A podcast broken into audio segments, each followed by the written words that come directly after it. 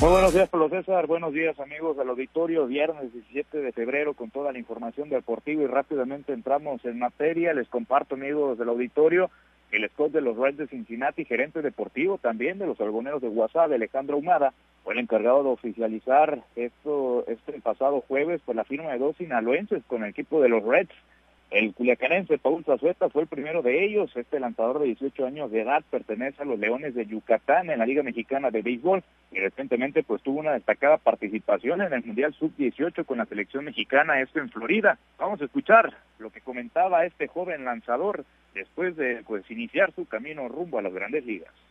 Muy contento, la verdad, primeramente agradecido con Dios por esta, por esta gran bendición, darle gracias a Alex Humada, a todos los que están aquí presentes, por todo el apoyo y que gracias a ello pues soy esta bendición y agradecido la verdad con toda mi familia. El otro pelotero que también inicia su camino rumbo al mejor béisbol del mundo es el pitcher Cristian López. Este joven lanzador nació el 6 de julio del año 2006 en la ciudad de Wasabi y fue detectado por Salvador Patrón, es coach de los Diablos Rojos del México y coach de los Algoneros de Guasave, que con su buen ojo pues lo detectó esto en la Liga Linces de Guasave, posteriormente fue firmado por la organización capitalina y ahora iniciará su camino con los Reds de Cincinnati, esto en busca de llegar a las grandes ligas.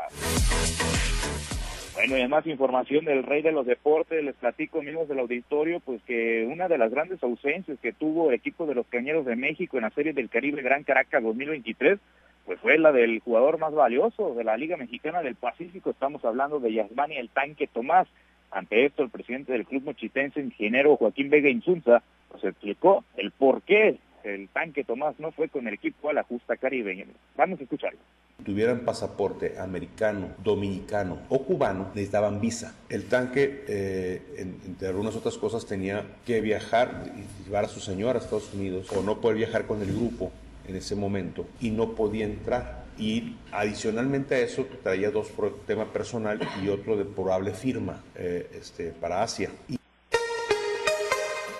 Bueno, amigos del auditorio, pues ahí la explicación, ¿no? De por qué este pelotero importantísimo para el equipo de los Cañeros, pues terminó por no ir a la Serie del Caribe, por cierto. El presidente de los Cañeros agregó que pues esta cuestión también iba a afectar a otros peloteros, como fue en el caso de Nick Stroke. Asimismo, pues explicó que el cerrador Juan Gámez, el infielder Rodolfo Amador, sí pudieron incorporarse con el representativo mexicano, esto tras el primer día de actividad de aquella justa caribeña, porque tramitaron el pasaporte mexicano.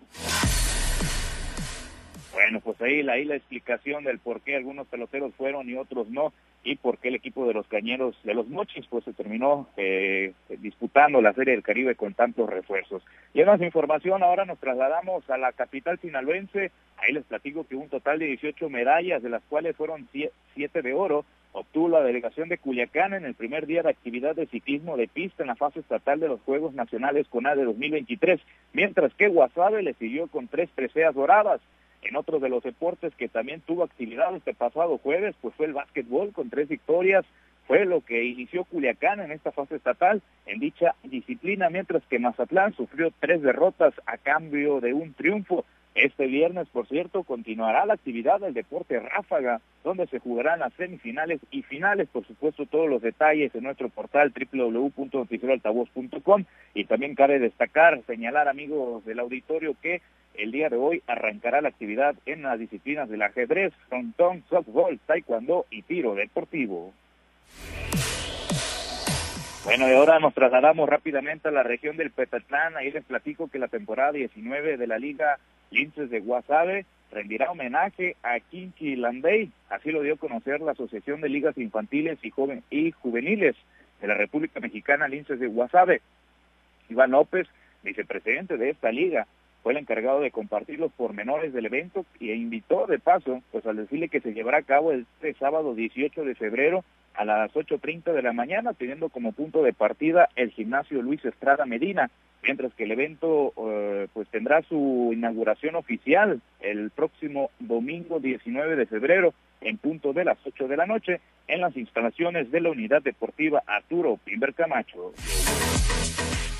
Bueno, ya para finalizar con la información, rápidamente pasamos a temas de fútbol. En la jornada número 7 de clausura 2023 del día de ayer cerró actividad y el Mazatlán FC y el Pachuca se enfrentaron la noche de este pasado jueves, por supuesto, en un gran partido de fútbol, ¿eh? buen juego el que se vivió el día de ayer entre los cañoneros y los tuzos, que al final pues terminó siendo para el conjunto hidalguense por marcador de tres goles por dos, esto en actividad disputada en el Estadio Kraken. Kevin Álvarez hizo el primero al minuto 34, los cañoneros empataron al 50, Álvarez retomó la ventaja para el conjunto hidalguense dos minutos después y Eric Sánchez la aumentó a tres goles al minuto 71. Posteriormente Marco Fabián acortó distancias al 84, pero no fue suficiente para alcanzar el empate. Vamos a escuchar las declaraciones del director técnico del Mazatlán FC, Rubén Omar Romano. Es un rival complicado, sin lugar a dudas que, que tiene una intensidad que te hace jugar al límite y jugamos al límite el primer tiempo, pero, pero creo que sí, que el equipo ya con una semana de trabajo empezó a entender algunas cosas y, creo que dimos un paso adelante en cuanto a, a lo que uno busca, el funcionamiento. Y la verdad es que sí, amigos del auditorio, se miró diferente este equipo del Mazatlán ya con una semana de trabajo, ¿no? Con el nuevo entrenador, hay, hay que hay que mencionarlo también, ¿eh? eh pues enfrentaron al Pachuca, el actual campeón del fútbol mexicano.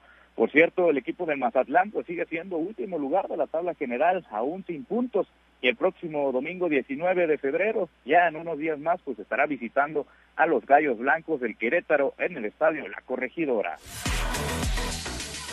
Bueno, Pablo César, esta es la información deportiva más relevante al momento. Solamente para agregar, hoy inicia la jornada número 8 del fútbol mexicano. Juárez se enfrenta contra el León a las 6 de la tarde y a las 8 el Puebla en contra del Cruz Azul. Muy bien, pues pendientes entonces y pues lamentablemente para el Mazatlán, lamentablemente para Sinaloa, ¿no? Mal y de malas, seis, seis derrotas consecutivas sin conocer, pues ya no digamos la victoria, ni siquiera el empate entonces, Misael.